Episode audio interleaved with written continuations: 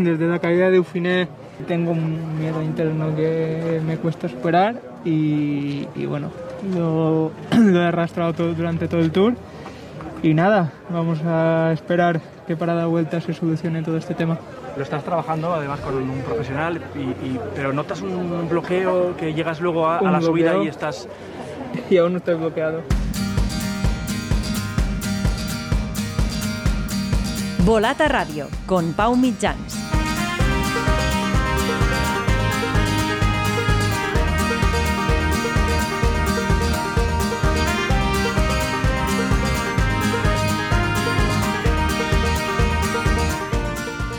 Hola, ¿qué tal? Bienvenidos a Volata Radio, tu podcast de cultura ciclista.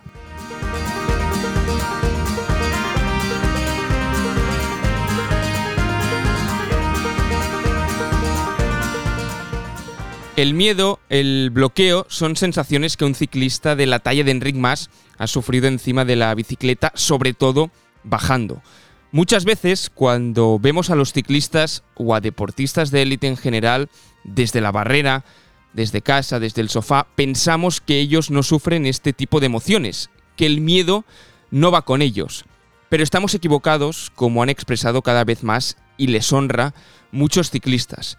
El propio Enric Mas, como escuchábamos al inicio, lo hizo abiertamente después de una etapa del Tour del año pasado y también lo explicó en un reportaje muy interesante en Radio Televisión Española titulado El clic reinicio de un campeón. Y os digo que os recomiendo verlo si no lo habéis visto. Porque la mente juega un papel clave que se debe trabajar. Y es que como dicen muchos expertos, a veces hay que volver a lo más simple, dar dos pasos atrás para dar un paso hacia adelante. Enric Mas es uno de los ejemplos más recientes y que más de cerca nos toca. El clic, el cambio que hizo el año pasado entre el Tour y la Vuelta a la hora de afrontar los descensos, no se explica sin la ayuda de profesionales como el que tendremos en este capítulo en Volata Radio. Él es Oscar Said, un auténtico gurú, un referente cuando hablamos de descensos, que ha ayudado a decenas de ciclistas profesionales a mejorar tanto física como mentalmente en las bajadas. Referente del descenso en mountain bike en los 92.000, ahora es coach de ciclistas eh, profesionales tanto en carretera como en mountain bike. Con él hablaremos de la importancia de las bajadas en competición, del papel que juega la mente y de cómo se puede ayudar a un ciclista de la talla de Enric Mas o de Thibaut Pinot cuando han sufrido miedos y bloqueos cuando la carretera pica hacia abajo y también de otros muchos temas relacionados con los descensos. Un capítulo en el que además nos preguntaremos si el humor puede y debe tener cabida en el ciclismo World Tour, en el ciclismo profesional, por ejemplo, durante una gran vuelta.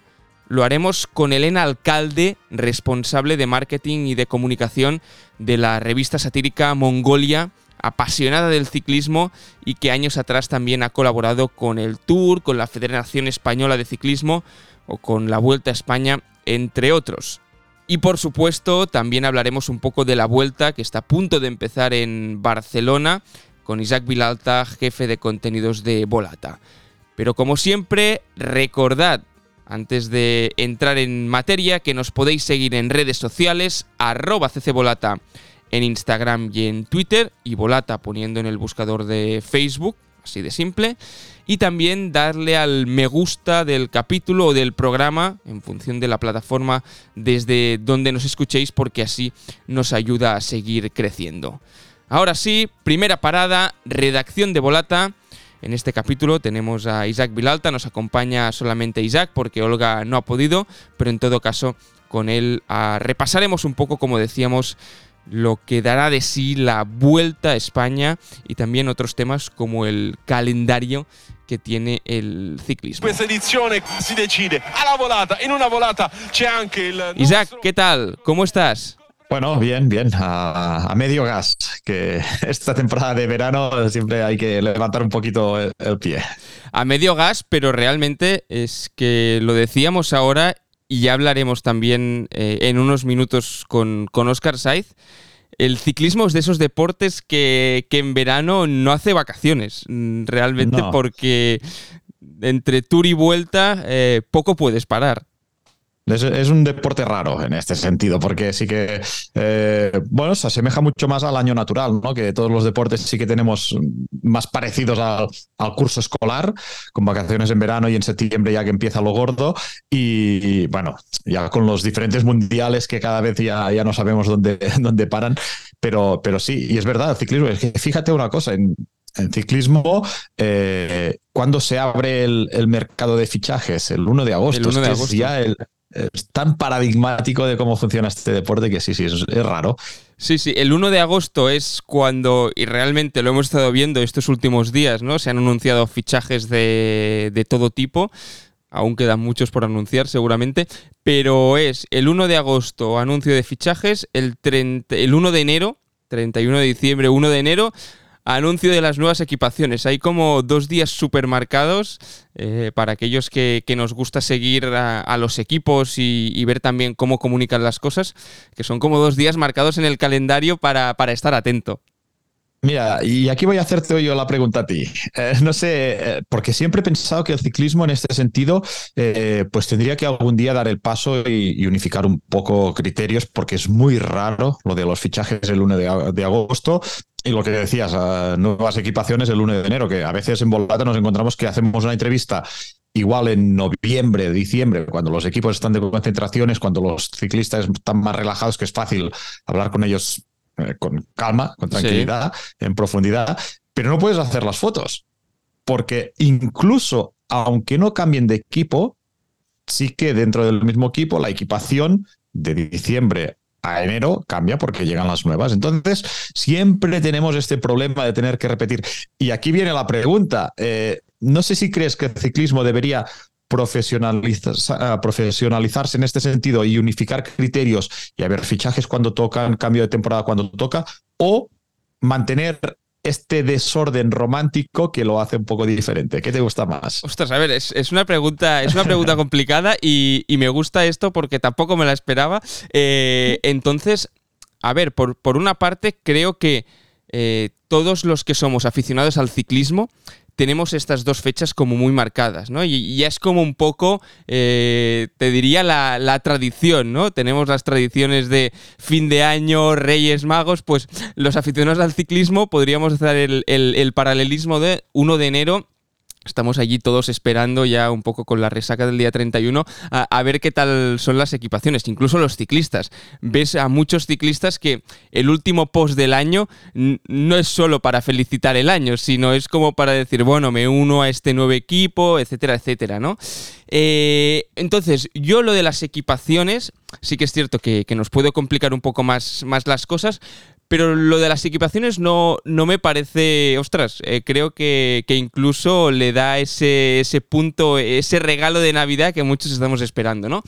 Lo del mercado de fichajes quizás sí que mm, unificarlo y, reducirlo un poco más, cerrarlo un poco más en fechas, quizás podría ser, eh, podría ser interesante, sobre todo por el hecho de mm, cierra un fichaje a 1 de agosto, pero realmente quizá no se hace efectivo hasta el 31 de, diciembre o 1 de enero del año siguiente, ¿no? Entonces mm, vemos a muchos corredores que, pues, que se pasan, no te diré media temporada, porque ya lo hemos dicho, ¿no? Que, que octubre ya las últimas competiciones importantes, noviembre y diciembre, pues no son, no son hábiles, podríamos decirlo, de alguna manera, pero, ostras, te encuentras que hay corredores que correrán, por ejemplo, la Vuelta a España, que el año que viene correrán con otro equipo. Y esto sí que se me hace un poco raro, ¿no? Es, es un poco el... que en, otros deportes no acostumbra pasar tanto, sino que hay un periodo de fichajes donde no hay competición. Se me viene a la cabeza, obviamente, directamente el fútbol, ¿no? Pero es lo único que quizá matizaría un poco. No sé si tú lo ves de, de, la misma forma.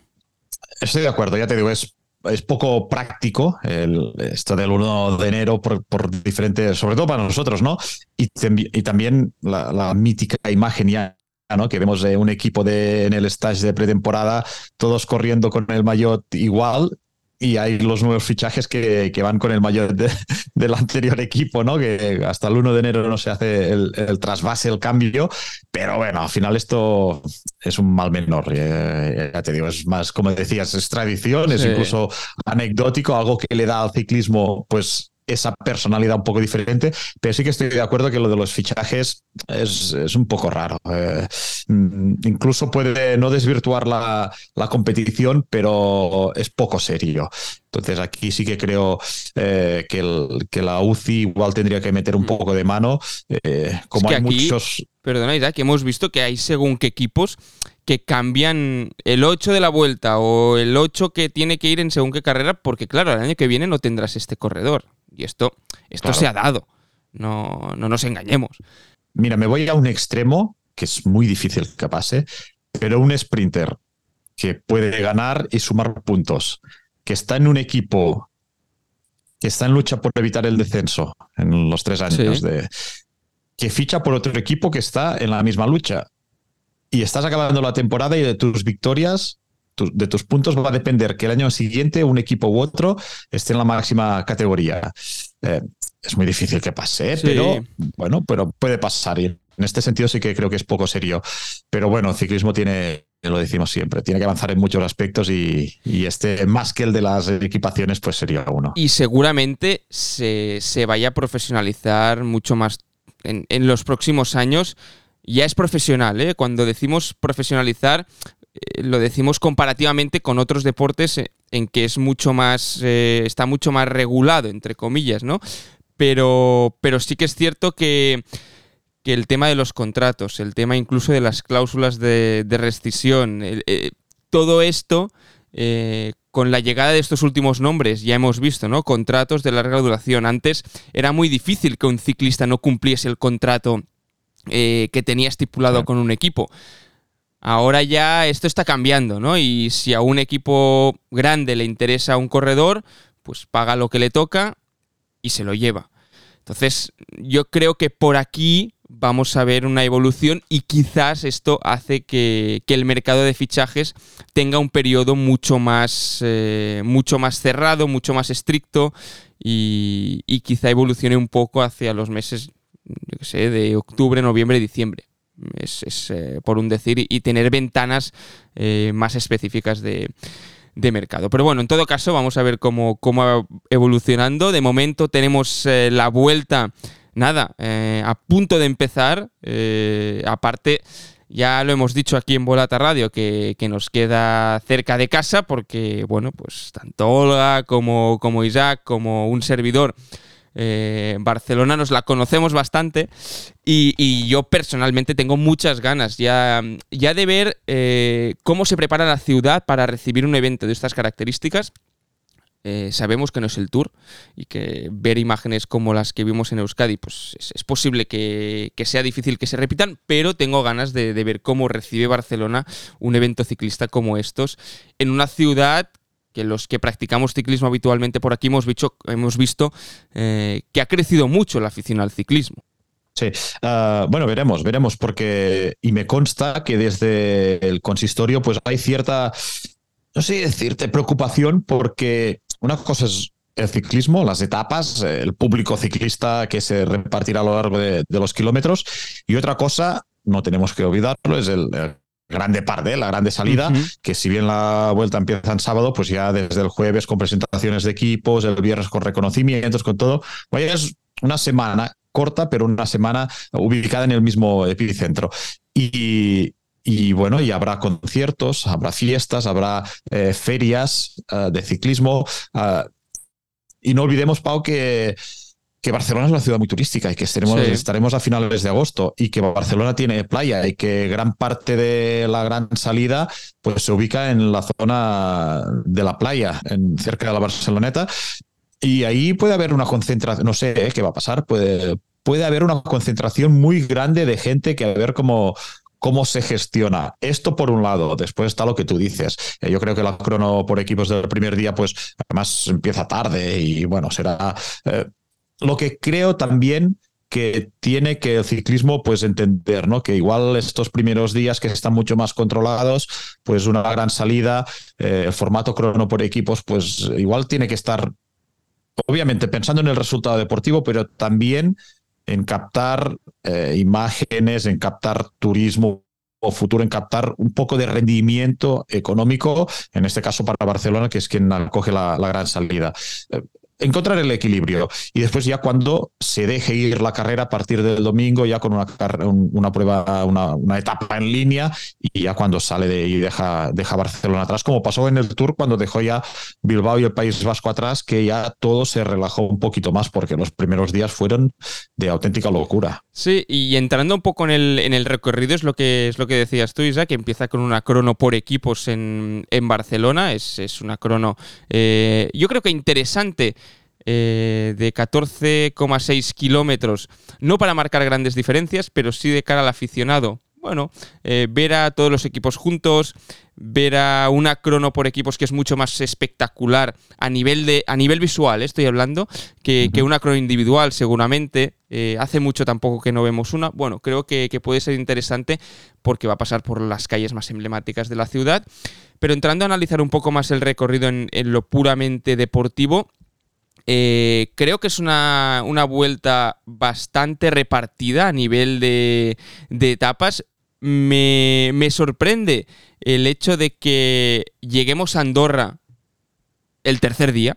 Con, dos puertos de, de, montaña. Me recuerda un poco, salvando todas las distancias, a lo que vimos en el Tour, ¿no? Que ya la primera semana hubo algo de montaña y, se pudieron empezar a marcar las primeras diferencias. No sé si en la tercera etapa se va a dar, pero claro, repasando el recorrido, es eh, muy montañoso, muy poco contrarreloj, otra vez, pero es que aparte tenemos dos colosos. Eh, como es el Angliru y como es el Tourmalet, que por primera vez se sube en la vuelta, que ya de entrada eh, te hacen ver el recorrido de otra forma te hacen, ostras, marcarte dos días y, la última o la penúltima etapa, mejor dicho, con, final en, Guadarrama, ostras, también tiene, también tiene bastante buena pinta. Eh, aunque sea un, recorrido bastante típico de la vuelta, eh, con, finales explosivos, etcétera, etcétera. Mm, ah, bueno, diversas cosas aquí y, es opinión muy personal. De entrada, eh, entiendo que los dos primeros días con Barcelona como gran referente.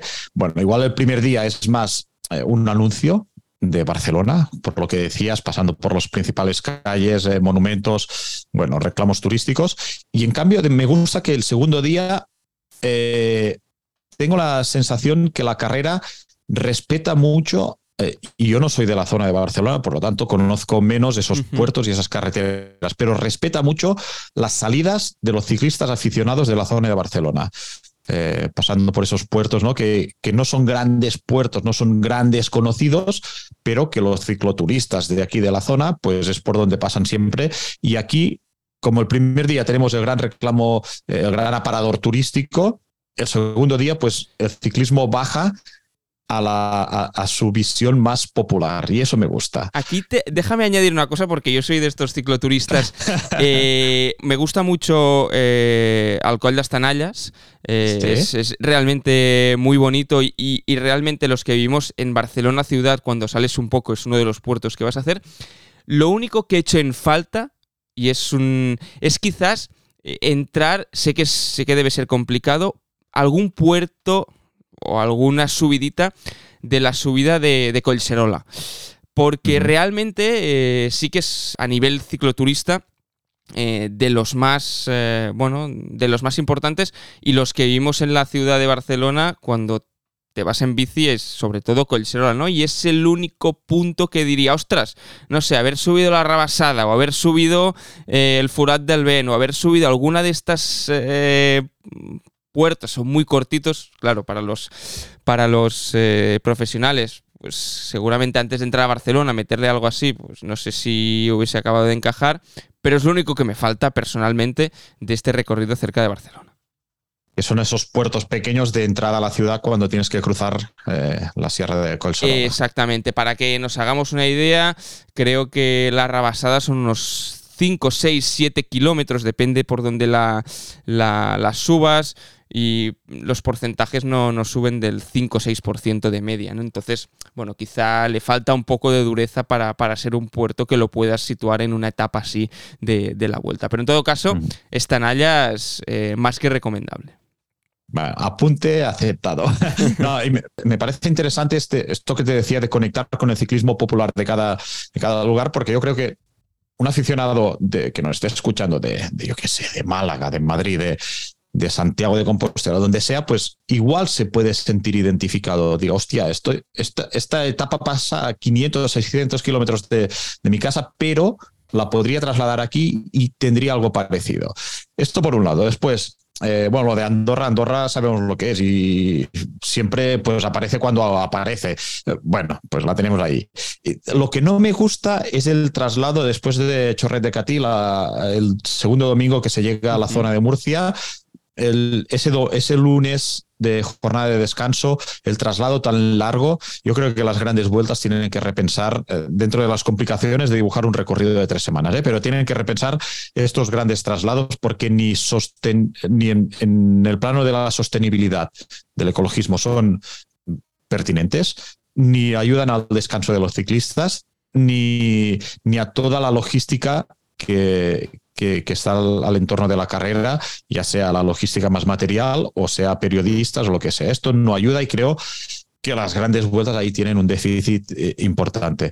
Después, bueno, sí, claro, Angliru y Turmalet, además con la RAU, ¿no? Que, qué, etapas. Yo, creo que la vuelta eh, tiene, bueno, tiene un patrimonio en el norte de la península que, que bueno, es que, es que hay que aprovechar por dureza, por encadenados eh, con las particularidades de, cada sitio, con, belleza, porque son, espectaculares, eh, especiales. Y después también el, plus de la sierra madrileña, ¿no? Que esto, pues igual en París no lo vemos, el tour no lo tiene y siempre tiene que desplazarse el último día y en cambio la vuelta pues sí que tiene este plus. Bueno, da juego. Eh, yo ya te digo, eh, yo sí que intentaría estar muy encima y lo de los traslados, igual pues un año toca concentrar la vuelta a la parte norte de la península, otro igual a la parte sur, evitar tantos traslados, pero bueno, bueno, no está mm. mal, no está mal. De hecho, si, miramos el mapa, que ahora lo tengo delante, por ejemplo, eh, prácticamente eh, las dos comunidades que, por las que no se pasan, o tres mejor dicho, Andalucía, Extremadura y, Galicia. Prácticamente, eh, seguramente nos dejamos alguna, pero es la mitad este eh, está prácticamente toda recorrida por, por la vuelta y, destaca eso que comentabas tú, ¿no? este traslado eh, después de la novena etapa, pero bueno, en, todo caso eh, creo que, los Pirineos se van a dejar ver porque aparte me sorprende ¿no? el hecho de que vamos dos veces a los Pirineos, es decir, vamos al principio y después volvemos a los Pirineos con la con la etapa número 13, la etapa número 14. Entonces, ostras, eh, este ir y volver quizás es lo que, lo que bueno, eh, se podría replantear de cara a futuro. Ya hablamos en su día con los directores de recorrido, recuerdo de, la Vuelta a Cataluña y, de la Vuelta al País Vasco, que, hacer un recorrido pues nunca es fácil, pero sí que es cierto que, estos condicionantes se deben tener en cuenta de, cara a futuro. Y hablando, hemos hablado un poco de recorrido, hemos destacado pues eh, lo que decíamos, ¿no? Tres, tres etapas o tres nombres muy, muy destacados como son eh, el Angliru, el Tourmalet y esa llegada a Guadarrama con, un olor a clásica, esa etapa del día, 20, del día 16, la etapa 20, la penúltima, que seguramente lo va a decidir. Pero es que no hemos hablado de nombres, lo repasaremos muy rápido. Pero es que estamos con, con un cartel, te diría, de los últimos años, si no el mejor, posiblemente uno de, los mejores con Vingegaard, el campeón del Tour, con Roglic, con Ebenepool, con Juan Ayuso, con Enric Mas, con Geraint Thomas. Y, viniendo para acá decía, ostras, le voy a preguntar a Isaac, mm, hemos visto un muy buen giro, o al menos, mentira, hemos visto un buen final de giro con esa contrarreloj, hemos visto un muy buen tour. ¿Qué te esperas de la vuelta?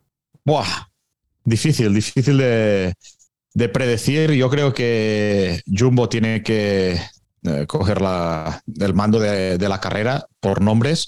Eh, pero es cierto que, que, bueno, dentro del propio equipo vamos a, a, ver que por dónde, por dónde tiran, ¿no? Si la carretera va a poner a cada uno en su sitio, si se van a respetar las jerarquías con un Roglic que, bueno, en el equipo dicen que en noviembre ya tenían decidido que los dos estarían aquí. Pero bueno, yo en principio, en principio apostaría por Roglic como jefe de fila. Lo que pasa que, bueno, eh, Vingegaard, ganador de dos tours consecutivos, pues tiene que estar ahí siempre teniéndolo eh, en cuenta. Vamos a ver, vamos a ver si Jumbo bloquea la carrera o no, si UAE es la gran alternativa con dos hombres también, con Almeida, con, con Juan Ayuso, eh, o sea, si vemos esa bicefalia entre estos los dos equipos y qué papel juegan los otros. Si Ineos con, con Geraint Thomas, si Education First juega a algo con, con Carapaz, eh, el papel de, de Soudal con, con Ebenepool, eh, Movistar con Enrique jugando en casa, corriendo en casa no sé, vamos a ver primero de todo si se bloquea o no la, carrera eh, con Jumbo, después el peso de la bicefalia con Jumbo UAE y después las alternativas. La carrera, es cierto, como decías antes, que la alta montaña te llega muy pronto. Igual el día de Andorra te dibuja ya una clasificación que pues tienes que jugar a mover el árbol. Bueno, veremos. La vuelta sí que tiene esta particularidad, ¿no? Que después de, Andorra ya llega también eh, hacia el sur con Chorret de Catí, por ejemplo, con la etapa de Jabalambre, que bueno, pues hay dureza, hay dureza y lo, y, lo que no puedes jugar es a esconderte hasta la última semana. Por lo tanto, veremos quién toma el mando de la carrera. A mí me parece muy interesante también, decíamos antes, ¿no? El, el Giro eh, sí que es verdad que no fue un gran giro. tuvimos mucha emoción en esa última contrarreloj entre Roglic y, y Thomas, que vuelven a estar aquí. Y, ostras, ese día del Giro realmente fue, fue espectacular. Hay un gran Tour de Francia, hemos visto un gran Tour de Francia que, que dudo que se repita. No sé si la vuelta va a estar entre, entre los dos, pero a nivel de nombres, a mí lo que, lo que me parece más interesante para analizar es el, duelo uh, Vingegaard-Roglic directamente, porque creo que, va a ser un, duelo interno y además es que son dos corredores totalmente distintos. Es decir, a Vingegaard lo hemos visto Sí, su explosividad, bueno, eh, no, es que la, no es que sea un corredor súper explosivo, ¿no? Le van mejor, pues ya vimos la contrarreloj en el Tour, eh, algo más de, de, puertos un poco más, más largos donde pueda imprimir ritmo. En cambio, Roglic es que es totalmente o prácticamente lo contrario porque es mucho más explosivo, ¿no? Entonces, eh, ¿qué papel juega el Jumbo? Vamos a hacer la carrera más explosiva para que Roglic se pueda lucir en los finales y pique segundos en las bonificaciones que ya hemos visto que es el mejor en hacer esto o vamos a romperla desde antes para que Vingegaard eh, pueda dejar o pueda soltar a los otros. Creo que aquí van a tener, van a tener dudas bastante importantes. Y también el, el papel de Benepul y de Ayuso. Son como los dos nombres que, más ganas tengo de ver. Y Benepul, pues después del Mundial, vemos cómo se recupera y cómo encara un poco la, vuelta, el vigente campeón, ¿no? El, hecho de, cómo afronta la vuelta y también por todos los rumores que han corrido en los últimos meses de qué va a hacer eh, en los próximos años, el año que viene, bueno, eh, que ha estado un poco más en, en boca de todos. Y el papel de Juan Ayuso, que no lo hemos visto prácticamente este año. Eh, y, tengo ganas de, así como ya vimos a un Carlos Rodríguez espectacular en el Tour, de, ver si realmente Juan Ayuso también podemos hablar de, esta bicefalia española de Carlos y Juan. Sí, dos corredores, eh, y Ayuso, que pueden dinamitar la carrera en cualquier momento por su forma de correr. Eh, sí que los otros, pues eh, igual eh, Carapaz, eh, Geraint Thomas, Almeida, pues son más diésel en este sentido. Eh, yo añadiría Enric Mas, que a pesar de no estar a día de hoy y después de lo que desgraciadamente pasó en el Tour, a día de hoy no está en el, en el Olimpo de los que se presentan en esta vuelta, pero que el año pasado le vimos rendir y siempre rinde muy bien, muy bien en la vuelta. Por lo tanto, yo de entrada, de entrada, le pondría arriba de todo. Y después en Jumbo, mm, a ver los equilibrios internos, Pau, porque eh, su corredor franquicia es Vingegaard, eh, Roglic. Veremos por dónde pasa su futuro más inmediato, si sigue en el equipo o no el año que viene. Y, y después que son dos corredores que gane quien gane de, los dos, pues en cierta forma hace historia. Este doblete Tour Vuelta o este doblete Giro Vuelta y ya con cuatro vueltas, ¿no? Serían de Roglic. Y triplete del Jumbo.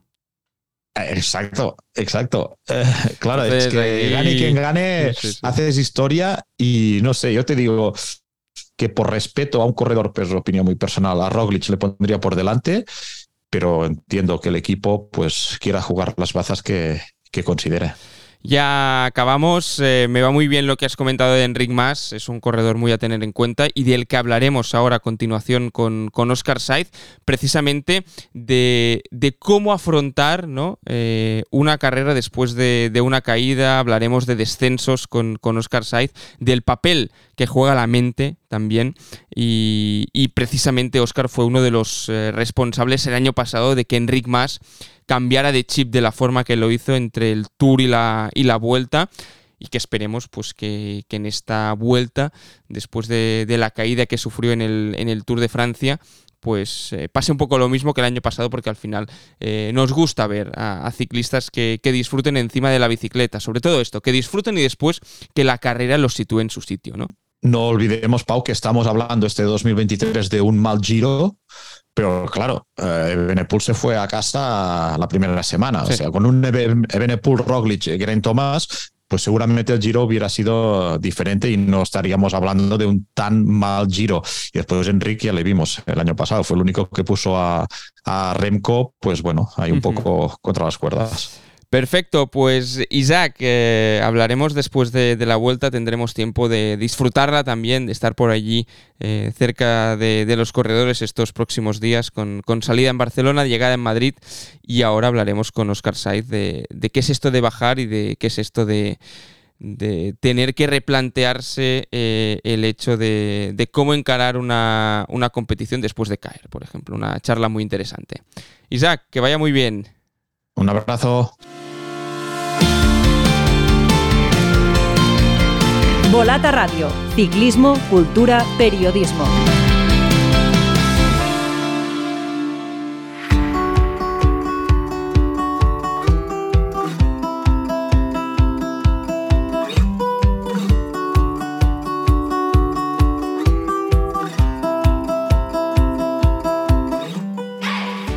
Hablar de Oscar Saiz es hablar de un gurú cuando la carretera o los senderos pican hacia abajo, de alguien que en la actualidad trabaja en la sombra, pero en el que confían muchos de los ciclistas más conocidos del pelotón internacional y del mountain bike para ganar sobre todo seguridad y confianza en las bajadas, un aspecto que en el ciclismo de carretera muchas veces quizás no se le ha dado la importancia que merecía. Por poner solo algunos nombres sobre la mesa, Oscar ha trabajado con Enric Mas, con Thibaut Pinot, con Stefan Kuhn, con Nino Schurter, con Annemiek van Bleuten, con Anna van der Breggen, con Marianne Bosch, con Yolanda Neff. Por lo tanto, os podéis hacer una idea de, la lista de, de, nombres que es. Pero hablar de Oscar también es hablar de uno de los grandes referentes en España del mountain bike y más concretamente de la disciplina del descenso en los años 90 y 2000. Y por todo esto y mucho más, hemos invitado a Oscar a Volata Radio para charlar con él de, ciclismo y de descensos también, que sabemos que es algo que, que, le apasiona y de lo que realmente es experto. Oscar, ¿qué tal? Bienvenido a Volata Radio, ¿cómo estás? Hola, muchísimas gracias por tenerme aquí y hola a todos los amigos de Volata Radio. Aquí, estamos, eh, en, plena temporada y con las pilas puestas eh, hasta el mes de octubre que, no caemos, que para mí es muy intenso hasta octubre y luego hay, ya sabes, típico parón, no muy parón, pero que es un parón breve. Ahora precisamente te quería preguntar esto, ¿no? Eh, mucha gente está de vacaciones a ti no te pillamos de vacaciones, ¿eh, Oscar? Ahora mismo estás eh, eh, en plena preparación con, muchos ciclistas. Sí, sí, sí, sí. Ahora imagínate, la temporada está, eh, sobre todo en mountain bike, entre Copas del Mundo, Mundial, la gente de carretera pues que llega del Tour, hay alguien que tiene que preparar dar unos retoques antes de vuelta, que suele ser el caso muchas veces. Eh, con lo cual, vacaciones, si Dios quiere, a final de octubre. Perfecto, pues eh, te pillamos en buen momento con, con, las ideas frescas, con las ideas en, en caliente. El número de volata en, en, el que está englobado este, este episodio es, sobre todo en esto, ¿no? En, en, cómo funciona el cuerpo y la mente, en la práctica del ciclismo, en cómo recuperarse de, de las caídas. Y pensamos en ti, Oscar, porque el año pasado nos llamó mucho la atención un hecho que, que realmente se hizo se hizo muy conocido, se hizo muy viral, por decirlo de, de alguna manera, y es eh, cómo se recuperó Enric Mas ¿no? entre el Tour y, y la Vuelta. Vimos a, a, dos Enric Mas totalmente distintos y de por medio fuiste uno de los que le ayudó ¿no? a, a poder eh, bueno, pues dar ese cambio eh, para afrontar la Vuelta. ¿Nos podrías explicar un poco ese momento eh, con, con Enrique, Oscar? A ver, el proceso con Enrique es, es, una cosa como con otros corredores que ya me ha pasado en, en alguna ocasión. Es muy sencillo de explicar, pero no es fácil. Eh, uno de los uh, puntos para mí que son claves en equipos de hoy, en, en deportistas de élite, pero seguro del ciclismo, que es donde, donde, donde yo estoy, donde trabajo y donde estoy muy familiarizado y llevo muchísimos años, es que se tiende cada vez más a buscar cuál es la clave, cuál es la llave en una precisa parcela, en un detalle muy concreto que va a dar la vuelta. O sea que hay que buscar el cambio. Entonces, como hay multitud de profesionales que trabajan en un, por ejemplo, en un equipo de carretera, hay muchos eh, profesionales, el corredor está rodeado de herramientas que puede utilizar. Normalmente cada uno de esas piezas individuales, cada una de esas piezas individuales tiene a buscar en su área cuál será el, el, punto clave para dar con él y cambiar la situación. Y para mí, la visión tiene que ser más global, uh -huh. tiene que ser más de cooperación, más holística, para buscar que eso funcione. En el caso de Enrique, por ejemplo, lo primero que hice yo es decir, yo soy contactado por su preparador físico, eh, bueno, primero, primero por él, pero enseguida me puse en contacto con el preparador físico, luego supe que tenía un psicólogo deportivo y entonces mmm, vi claramente que teníamos que eh, triangular de alguna manera entre el preparador, el psicólogo y yo la ayuda con Enrique. Y Enrique tenía que estar, eh, es decir, en, en, en medio de, de, de, de, ese triángulo, eh, siempre ha percibido lo que estábamos haciendo, pero colaborando y trabajando los tres eh, como un conjunto. No yo aportando mis, eh, mis ideas, mi método, mi trabajo, el psicólogo por un lado haciendo la cosa y el preparador físico continuando pues con su preparación de cara, pues en ese caso de cara a la vuelta. ¿no? Vimos este año también a, a Enric Mas caer en el Tour. Eh, realmente fue una caída de muy mala suerte en, en, la primera etapa. No sé si habéis seguido trabajando también para preparar esta, esta vuelta, Oscar.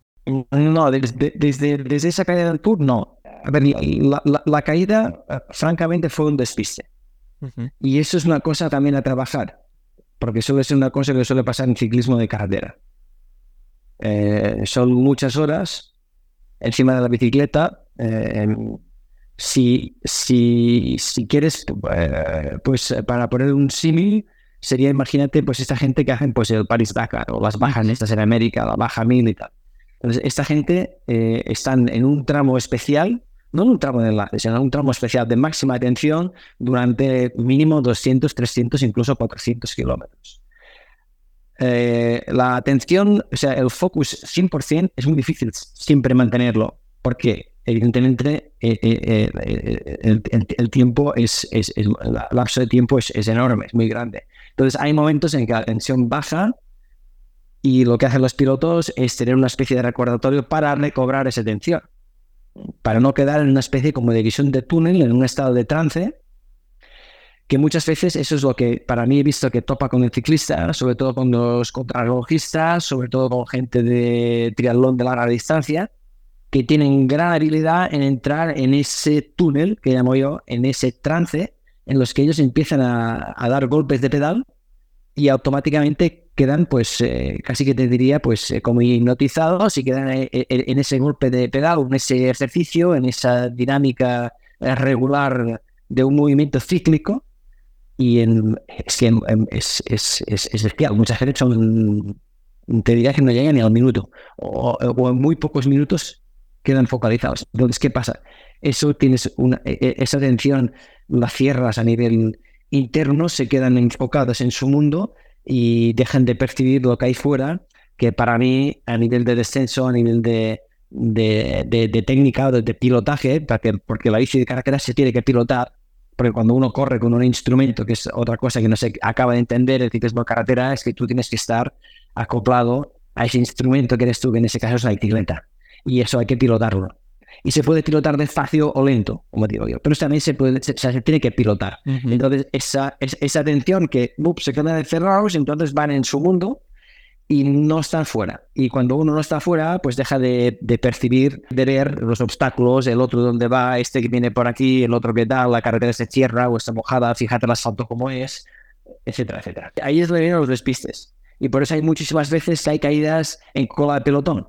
Claro, están coches de carrera, caída en cola de pelotón, caída en cola de pelotón. ¿Qué sucede? Cola de pelotón. Bueno, a lo mejor alguien ha bajado por alguna cosa en el coche o lo que sea, o va detrás porque no tiene ninguna misión en concreto, o, o, se van dejando para atrás. Entonces uno acaba yendo detrás del pelotón y ahí es donde realmente el relax, si tú quieres, esa pérdida de atención, es, llega a puntos máximos y cuando llega a puntos máximos es cuando uno se despista y cualquier cosa, porque hay mil, imponderables, un bache, un botellín que ha quedado, el coche que se, se, te ha pegado un, poco demasiado, la moto de prensa que va para atrás el otro no sé qué hace.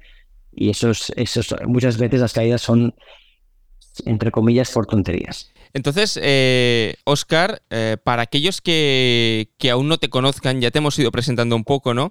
Pero tú eres especialista en las bajadas, sobre todo. Tú vienes del, descenso, vienes del, mountain bike, también empezaste en, la BMX eh, por un tema de, de, técnica, si no voy equivocado. Entonces, ahora con los años te has ido especializando en, coach eh, a nivel de técnica, a nivel deportivo, pero muy focalizado en, los descensos.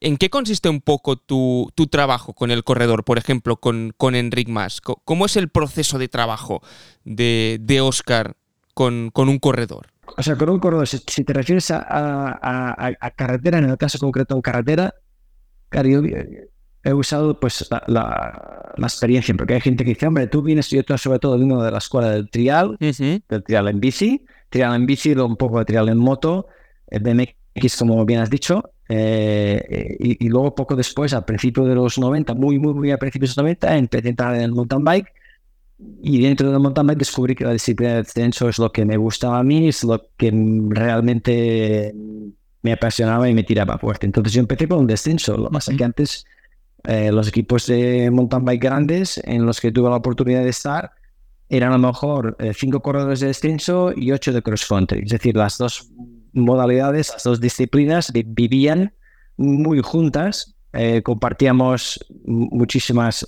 tiempos, recursos, entrenos, muchísimas cosas. Y, y, ya en esa época, desde principios 90, por salir a entrenar y por tener bici de carretera para salir a entrenar, igual no me era del todo necesario para el descenso, pero que en aquella época se creía que sí. Entonces eh, ya compartí sesiones o compartí entrenos con gente que, pues, que eran amateur a punto de pasar al campo profesional en carretera, e incluso dos o tres profesionales cerca de donde vivo yo que, que estaban en el pelotón eh, World Tour en aquella época o, o profesional. Allí empecé a dar cuenta un poco de las mermas que tenían, de los problemas bajando, más los problemas, es decir, de las mejores que se podían incorporar, que eran muchas, según yo veía y percibía, a pesar de no venir de un mundo de la carretera.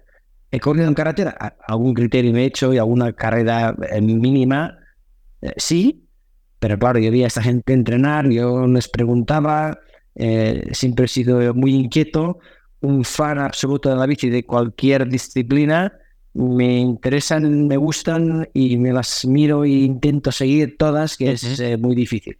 Entonces, el trabajo de, de Enrico, el trabajo que hago con los ciclistas de carretera, eh, volviendo a, tu pregunta, sí, es, es un trabajo de, mm, quieres, de pilotaje, de conducción, de técnica. Y entonces, claro, la técnica que pasa, que vienes de un mundo que eres una especie de extraterrestre, que muchas de las cosas que dicen, imagínate el mundo de la carretera, que es un mundo muy tradicional, muy clásico, la gente que ha estado en el mundo desde muy joven, ya sea como corredor, staff, mecánicos continúan ahí dentro, es un círculo muy cerrado. Entonces, entrar como una especie de satélite que llega de fuera es, eh, lleva muchísimo tiempo. Entonces, yo llevo pues 12, 13 años en el mundo de la carretera, 15, 16 como entrenador en el mountain bike, y entonces he, entrado allí por, por, por, por, preguntar, porque mi pregunta, la primera pregunta que tuve, eh, para que te hagas un poco la idea, es, em, yo cuando la primera vez que estuve en Rabobank les pregunté en 2011, 2012, les pregunté, oye, los tubulares están como muy hinchados, no pasa mucha presión. Eso no sería mejor un poquitín, un poquitín menos de presión, que igual rodar no se notaría y la bici tiene más adherencia, es más cómoda, es más rápida. No, no, no, que va, que va. esto, no, esto, no va así. Esto tiene guía de huevo, día de presión. Entonces es como, muy, eh, eh, está, eh, estaba todo como, como muy hermético, todo muy clasificado, muy rígido, una serie de patrones. Entonces, poco a poco, eh, yo cuando tuve los primeros prototipos de la Giant en frenos de disco, hombre, Oscar, esto no, esto es de turista, esto es de hombre mayor, esto no se va a imponer. Dices, está claro que la industria ha empujado muy fuerte por tener bicis con disco, pero claro, ¿hay alguien que haya vuelto al freno de zapata y lo haya, y lo haya probado, francamente? Es decir, es, es una, eh, hay una gran diferencia. Claro, la percepción desde fuera, Oscar, es que eh, las distintas disciplinas, y tú lo sabrás mucho mejor, ¿no? El mountain bike, ahora también con el gravel, el ciclismo de carretera, cada vez más se, nutren las unas de las otras. Si cojo esto que viene del mountain bike, lo pongo en la carretera, lo de la carretera lo pongo en el gravel, lo del gravel en el mountain bike, ¿no? Eh, es decir, sí que es cierto que la rigidez que había antes parece que la hemos dejado un poco atrás, aún así habiendo muchas diferencias entre uno y otro. ¿eh? Está claro que lo que ha sido muy importante ha sido la llegada del gravel, sobre todo porque hay una especie como de, casi como un, como un degradado entre la carretera y el gravel hasta llegar al mountain bike. Entonces, ha sido como un paso entre medias, y es que ha habido como un blending, ha habido como una especie una, una transición, pero están, los dos mundos están más conectados. Antes estaban como un poco más separados. Y ha habido multitud de innovaciones desde, desde antaño, pues imagínate, cuadro de acero, Cannondale llega con un cuadro de aluminio en su día. Eh, después de los cuadros de aluminio vinieron las direcciones Ahead, por ejemplo, que fue una cosa que se trajo del mountain bike. Eh, luego ha habido tubulars, que, se está imponiendo, pero tubular es, es, una tecnología que ha funcionado muchos años, pero está quedando obsoleta porque se deja de trabajar en la tecnología tubular, porque la tecnología tubeless se considera que es superior o porque interesa más, pero interese más o no, se desarrolla y, el neumático llega a ser superior. Y entonces, eh, pues como eso, hay, hay, muchas cosas. Ayer, por ejemplo, en Coña, eh, estuve enviando a uno de los equipos profesionales que estuve, a uno de los miembros del staff, que solemos estar en contacto, eh, le envié una foto, le envié una foto de quién era, Lemón, creo que era, en una pared, una pared Rubé con una rock shop delante que se hicieron una rock shock en el año 93-94, una rock shock adaptable a esa carretera con un cuadro que tenía suspensión atrás también. Entonces yo le digo, oye, fíjate esto, en el año 94, ¿vamos para adelante o vamos para atrás? Es decir, porque mi idea es que en 20, en 20 años las bicis de carretera, va a tardar muchísimo tiempo. Como muchas de las cosas que he dicho, como la tija telescópica que llevo 10 años diciéndolo y llevaba 10 años diciéndolo en cross country, todo el mundo que no, que no, que tú eh, siempre vienes del descenso y tienes tus ideas, pero esto aquí no, pero esto aquí no. El cross country es imprescindible prácticamente. En un 98% de los casos es imprescindible, en, eh, al menos en alta competición. Eh, que, y yo me pregunto muchísimas veces, ¿qué aparatos circulan o qué aparatos hay que, que no circulen por vía pública que tengan ruedas y no tengan suspensión? Eh, los solo quedan esas dos, yo creo. La tecnología ¿no? y, los avances tecnológicos va a permitir, por un tema de peso, te diría, eh, el hecho de poder ir, incorporando estas eh, nuevas eh, tecnologías que ya se usan en otras disciplinas, la tija telescópica, hablabas. en el cross country, seguramente hace 10 años no se utilizaban por el hecho del, del, peso que le suponía extra al ciclista, pero a la que se ha reducido el peso, ¡pam! Muchos ciclistas, ¿no? Supongo que han pasado ya y ya no saben vivir sin tija telescópica. El peso, tenemos la manía siempre del peso. Lo que pasa es que a veces poner 150 gramos, 200 gramos parece descabellado, pero lo que te aporta la tija telescópica a nivel de conducción, lo que te permite técnicamente, no solamente subir muchísimo más el nivel, sino que te permite ser mucho más solvente, mucho más seguro, descansar muchísimo más. Entonces, por un lado, está claro que estás añadiendo peso, pero por otro lado, estás descansando más, puedes ir más rápido y vas más seguro.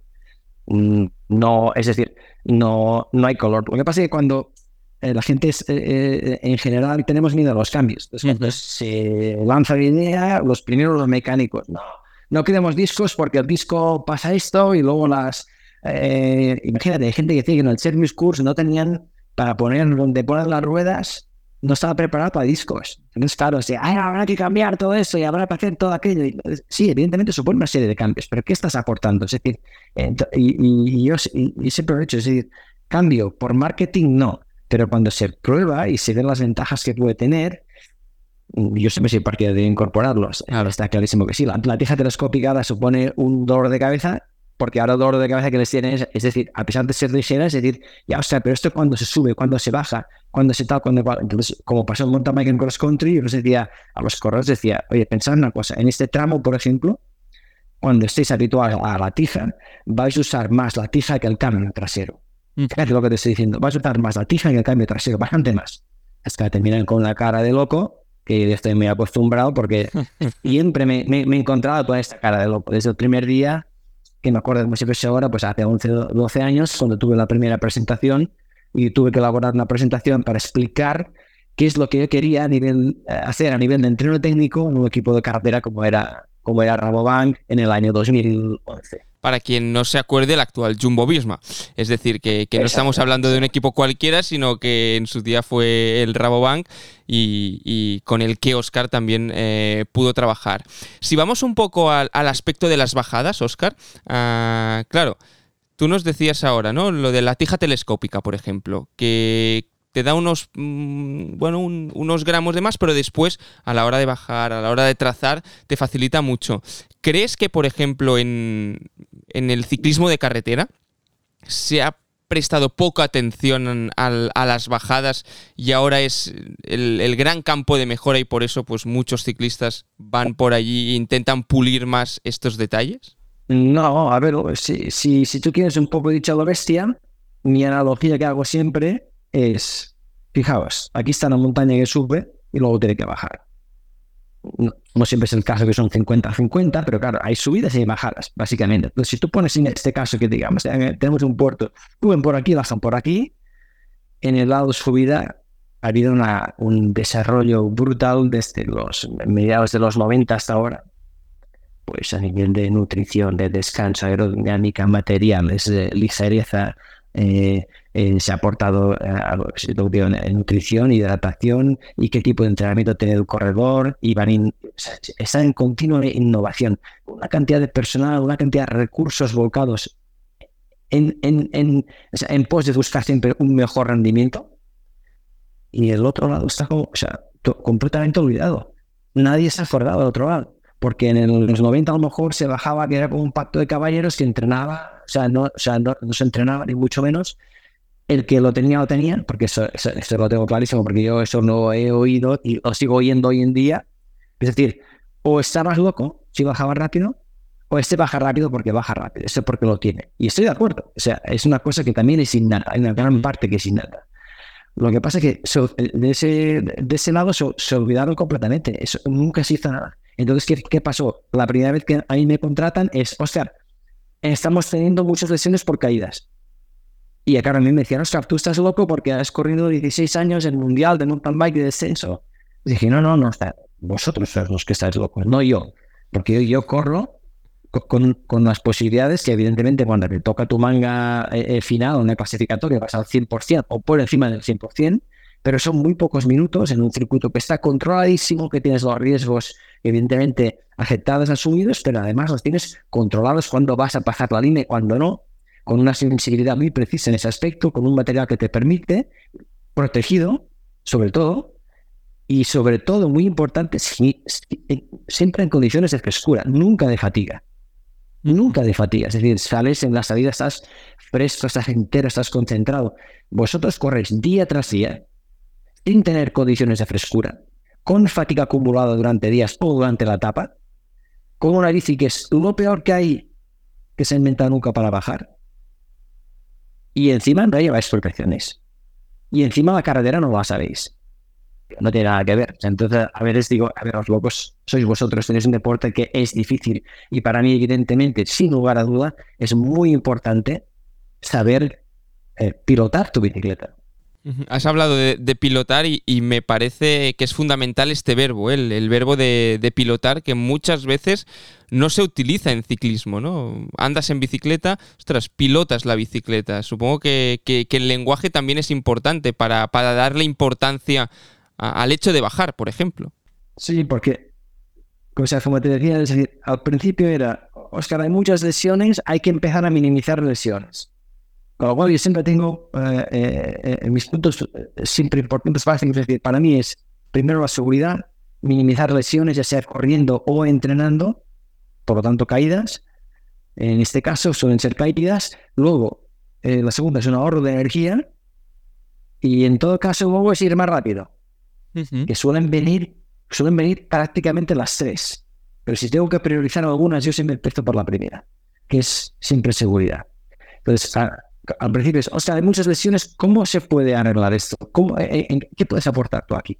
Entonces yo empiezo a trabajar, automáticamente hay, hay, hay, menos caídas, sobre todo hombres claves, nombres claves y, y, caros. No nos engañemos, fichas muy altas, con gente que a lo mejor se puede lesionar, se puede caer, y luego está, tienes un corredor que está seis meses fuera porque se ha caído. Tontamente o no tontamente, lo que sea. Entonces, primero es las caídas al cabo de poco tiempo, dos temporadas como mucho, Oscar, eh, es que se están perdiendo carreras bajando. Bien, pues se pierden carreras. Pero yo creo que ahora ya está más adelante, un paso más, que ahora se ganan carreras bajando. Ahora me viene a la cabeza, se ganan carreras bajando. Carlos Rodríguez este año en el Tour ataca bajando y, gana Pogachar y gana en la etapa bajando. Pitcock en el Galivier, ya, ya hemos visto todos los aficionados al ciclismo esa bajada. Realmente sí, se ganan eh, carreras bajando. Mira, mira el San Remo. Te olvidaste, para mí. Eh, Mojori, total. Sí, sí, sí, con todas las imágenes que he podido recopilar y que he podido analizar, para mí es clave la tija, a pesar de que Mojori no está aún muy habituado a usarla. Lo que pasa es que para mí es clave en esa bajada, es decir, él es un gran embajador, pero cuidado que la gente que va con él, Van der Poel, Van Aert y compañía, no son mal bajadores. Ajá. Es decir, él va con gente que son de su calibre son de su talla, pero es capaz de marcar la diferencia y para mí sucede en una curva, una herradura de izquierda, que es donde él marca la diferencia. Y él marca la diferencia porque tiene un ángulo distinto de entrada, porque va un pelín más abierto, es decir, su trazada es optimizada conforme a la que hacen los demás, pero la tiza le permite optimizar. Es que aparte de la tiza, lo que les estoy siempre, sobre todo, insistiendo, es que es un, eh, es, es, es un componente de seguridad no es un componente solamente para ir más rápido, que sí podrás ir más rápido, 100% convencido, pero es un componente de seguridad para muchísima gente. Para muchísima gente supondrá bajar igual a la misma velocidad, pero con mucha más seguridad, en mucha más solvencia y sobre todo para aquellos que quieren buscar límite, te permite, en caso de tener un error, el típico error que suele pasar en carretera, es decir, has entrado colado, has entrado un poco pasado. ¿Qué pasa cuando entras pasado? Es decir, has entrado a lo mejor un pelín pronto a la curva, has entrado que no has acabado de frenar bien, has entrado un pelín colado porque vas un pelín demasiado rápido y luego esto cómo lo arreglas. Es decir, te vas poco a poco vas viendo que se te va cargando la carretera pequeña y vas y, te vas yendo hacia el exterior y en el exterior pues puede haber una valla o no, precipicio, etcétera, etcétera. Y aquí, es decir, hay mucha gente que a veces bromea, pero es que hay multitud de lesiones cada año. Pero te digo, los accidentes, es decir, la desgracia la oímos mucho, la tenemos muy presente porque evidentemente es muy grave y sabe muy mal y es muy triste. Pero muchos de esos accidentes que suceden en carretera, casi, casi no se habla de ellos. Y entonces suele pasar mucho. ¿Qué pasa cuando te sales de la carretera con la tija baja? Porque te permite el centro de mucho más bajo, pues eh, eh, tomas ahí eh, recursos que los llamamos recursos de emergencia, que muchos vienen, si tú quieres, importados del mountain bike o no, porque existen sin, sin, sin el mountain bike, es decir, saber derrapar, saber corregir una trayectoria, saber sacar el pie, ¿por qué no?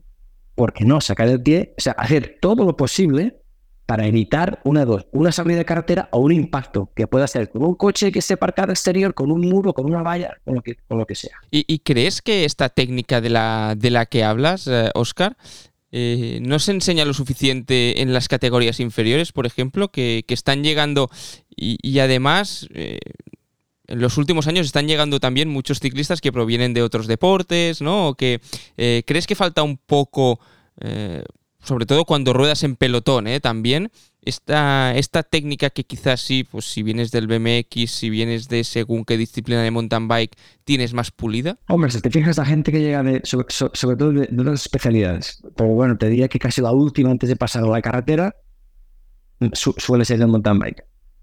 Entonces, ¿qué pasa? Tú ves ejemplos, o si quieres, Reiser Hissal, eh, eh, Peter Sagan, mm, eh, te llega pues o incluso te diría, perdona, del ciclocross, ¿eh? También, que, también es una disciplina bastante técnica y estamos viendo a los Van Aert, Van der Poel como el dominio que tienen de la bicicleta después en carretera, que no la ves en otros ciclistas también muy buenos de carretera, solo de carretera. A nivel de recurso, como yo lo explico a veces en inglés, spend time on the dirt. O sea, invierte en montar en bicicleta por la tierra. Porque eso se pasa, que muchas veces yo digo, aprendes mucho más minimizas el riesgo y todo lo que vas a aprender vas a transferir en un 100%. Entonces, claro, hay gente que hasta ahora la carretera, la escuela era el velódromo, era la pista, y en ciertas cosas yo lo puedo entender, porque allí pues estás con otra gente, eh, muy cerrado, aprendes a rodar en grupo, hay, hay, hay, infinidad de cosas que se pueden aprender en el, en el velódromo, pero ¿qué sucede? No hay cambios, no hay frenos, no hay diferentes curvas, no hay baches, no hay cunetas, en muchos casos no hay lluvia, las condiciones de adherencia no cambian, y luego la gente que viene de fuera, que viene sobre todo del off-road, esta gente que incorpora una cantidad de, recursos que luego evidentemente usan.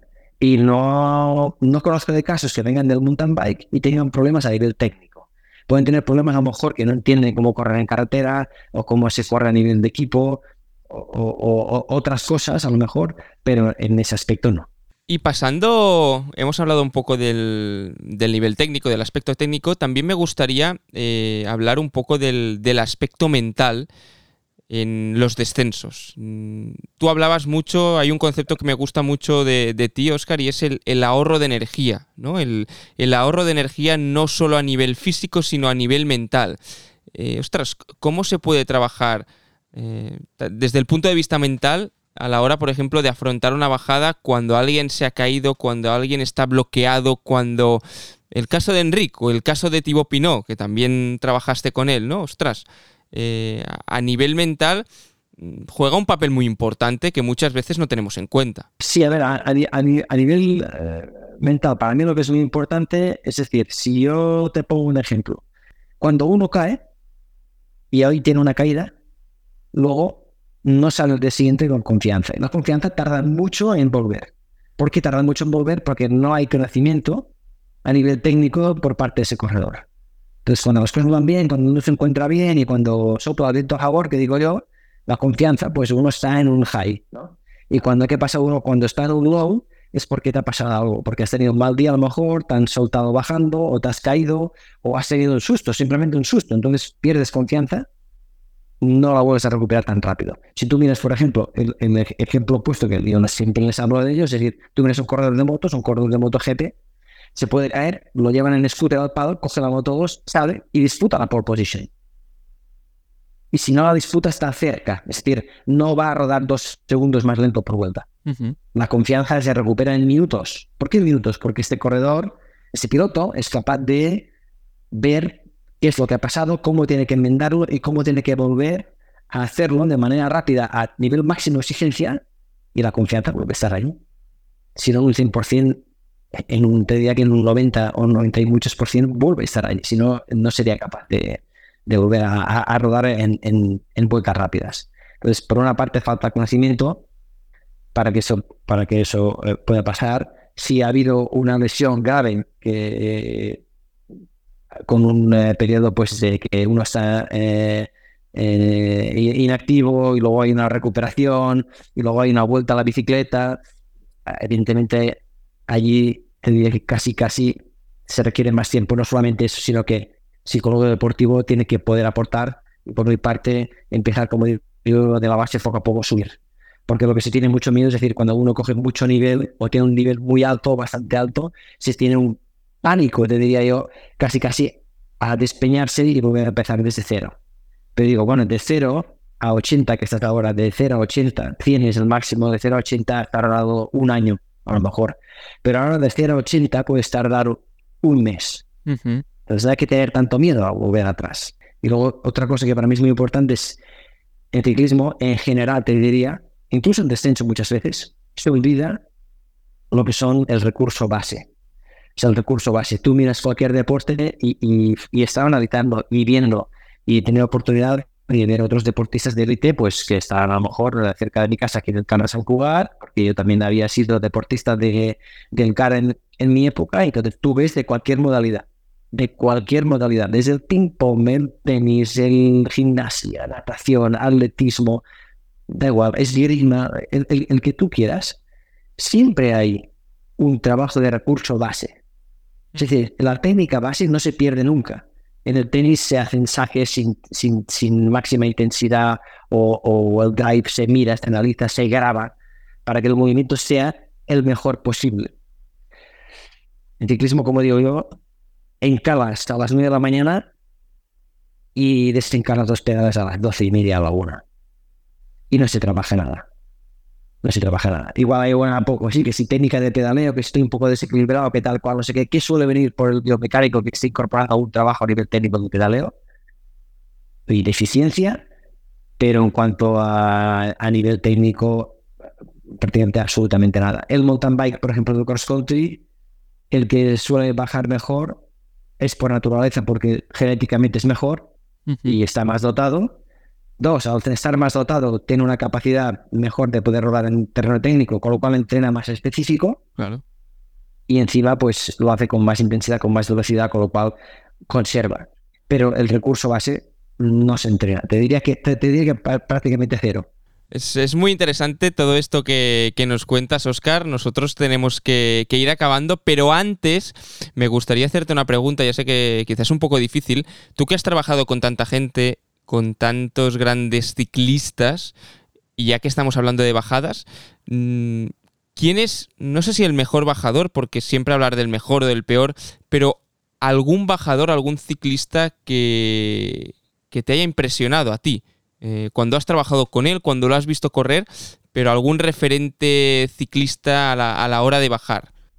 Hombre, hay, algunos que no he podido, no, no he podido trabajar con uh, o rodar con ellos. Es decir, en, en su día, eh, en su día, por ejemplo, eh, tuve pues unas sesiones con Trek cuando estuvo en Ibali, pero no coincidimos. Uh -huh. eh, a lo mejor y tampoco he tenido la oportunidad de poder bajar con él, pero a partir de aquí sí que he tenido muchos y, y, y, y muy buenos bajadores. Pues empezando por, por ejemplo, en Jumbo Van Arts.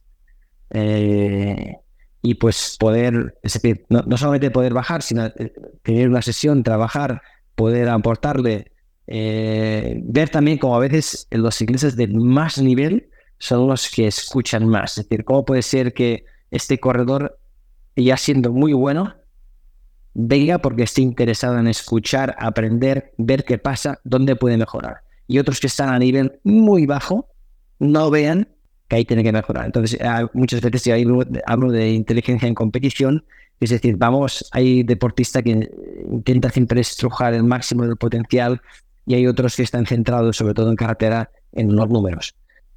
Eh, buenos, mira, eh, Van Aert es, es, es, muy bueno, yo creo que eh, Peter Sagan es muy bueno, Kwiatkowski es muy bueno, Ada Philippe también es muy bueno, eh, hay, hay, hay varios, hay varios. Eh, Samuel Sánchez, por ejemplo, está retirado, pero nunca tuve tampoco la ocasión de poder bajar con él, pero es, es, es muy bueno.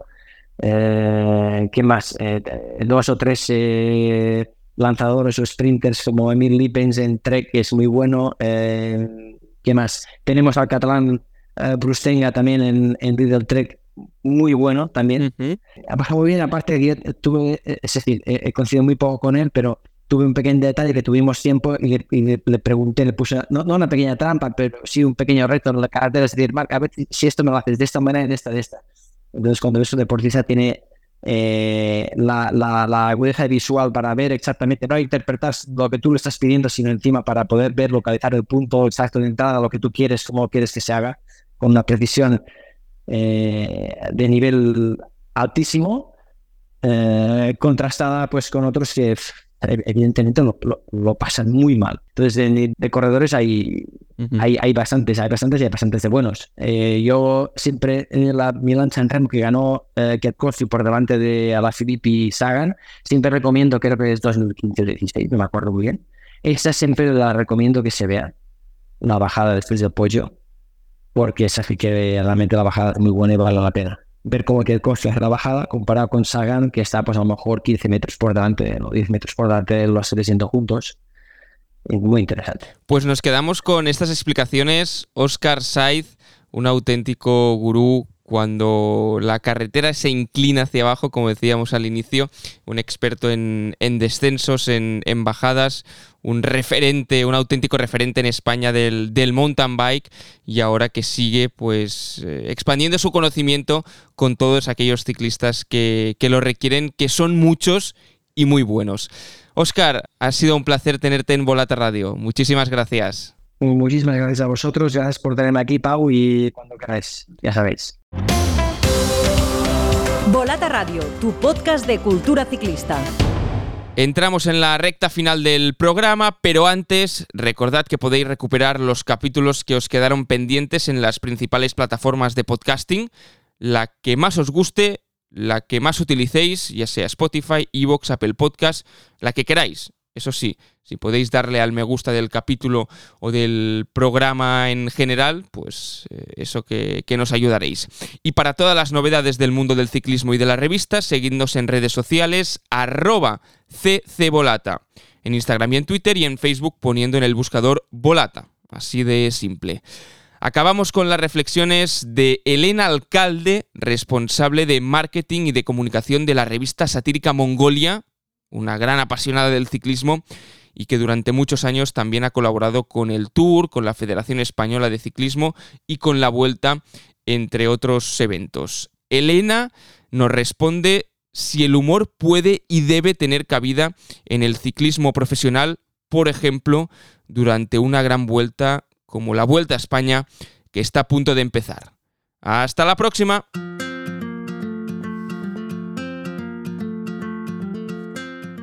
¿Hay cabida para el humor en el ciclismo profesional? Veamos. ¿Te imaginas seguir una temporada entera sin poder hacer un solo chiste o sin chequear los mejores memes de la jornada antes de irte a dormir? El humor nos ayuda a comprender la realidad y nos permite comunicarnos de forma transversal. Es un idioma universal y un lenguaje que todo ser humano entiende. Hay circunstancias que no podríamos asimilar sin sentido del humor. Decidme, ¿Seríais capaces de mantener una conversación sobre la remolcada de Nibali, el retraso de Perico, el sprint de Froome Mont Ventoux, los Yates pedaleando al unísono, Sagan fumando un puro en los Campos Elíseos, Pinot y Cepeda enzarzados en el Giro o la foto de Dumoulin con una foca sin hacer un solo chiste? Me temo que es imposible. Una vez que estos preciados documentos gráficos se vuelcan en la red, Internet hace su magia, los chistes fluyen sin control y todo toma un cariz mucho más interesante. El humor, la comedia y la sátira siempre han tenido un papel relevante en la sociedad. El obrero satiriza al padrón, el pueblo llano bromea sobre las excentricidades de la alta sociedad.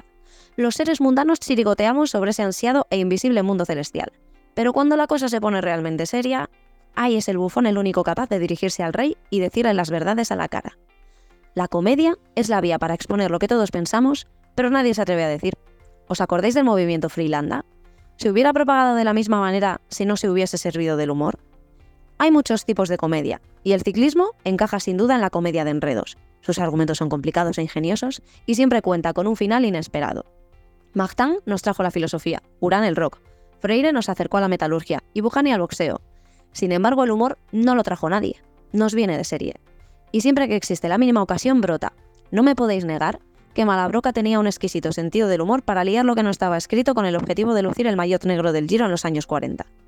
Yo creo que está claro, ¿no? Los amantes del ciclismo nos vuelve locos el humor.